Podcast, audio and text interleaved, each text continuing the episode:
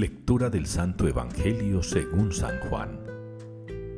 Este es el testimonio de Juan, cuando los judíos enviaron desde Jerusalén sacerdotes y levitas a que le preguntaran, ¿tú quién eres? Él confesó y no negó. Confesó, yo no soy el Mesías. Le preguntaron, entonces, ¿qué? ¿Eres tú Elías?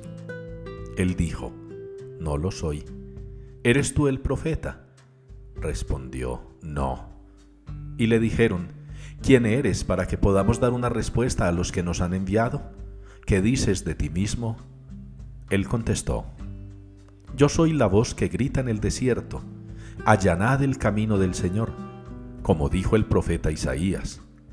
Entre los enviados había fariseos y le preguntaron, Entonces, ¿por qué bautizas si tú no eres el Mesías, ni Elías, ni el profeta? Juan les respondió, Yo bautizo con agua, en medio de vosotros hay uno que no conocéis, el que viene detrás de mí, y al que no soy digno de desatar la correa de la sandalia. Esto pasaba en Betania, en la otra orilla del Jordán, donde Juan estaba bautizando. Palabra del Señor. los confines de la tierra han contemplado la salvación de nuestro Dios. Es la respuesta que nos une al Salmo hoy, Salmo 97.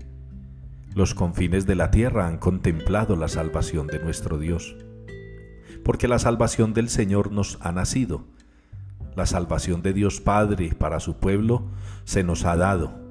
El Verbo se ha hecho carne.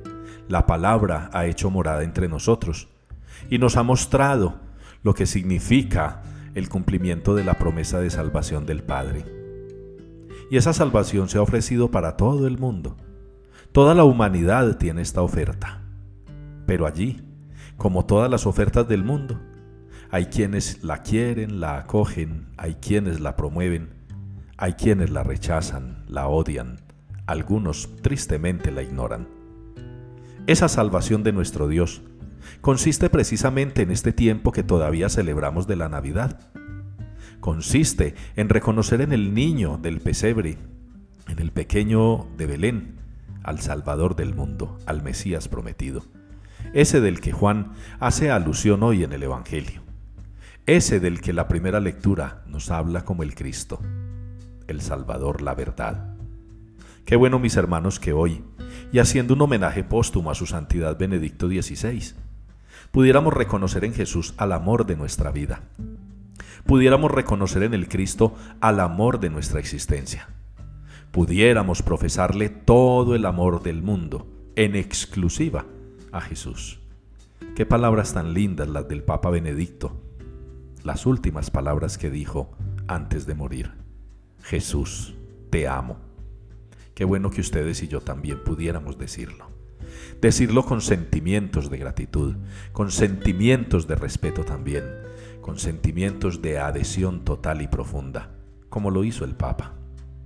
Los confines de la tierra han contemplado la salvación de nuestro Dios. ¿Cuántos de los creyentes de verdad profesan tanto amor por Jesús? Que ustedes y yo nos sintamos hoy amados de Dios, amados en Jesucristo, y que podamos profesarle a Él el amor más grande, porque lo reconocemos como la salvación.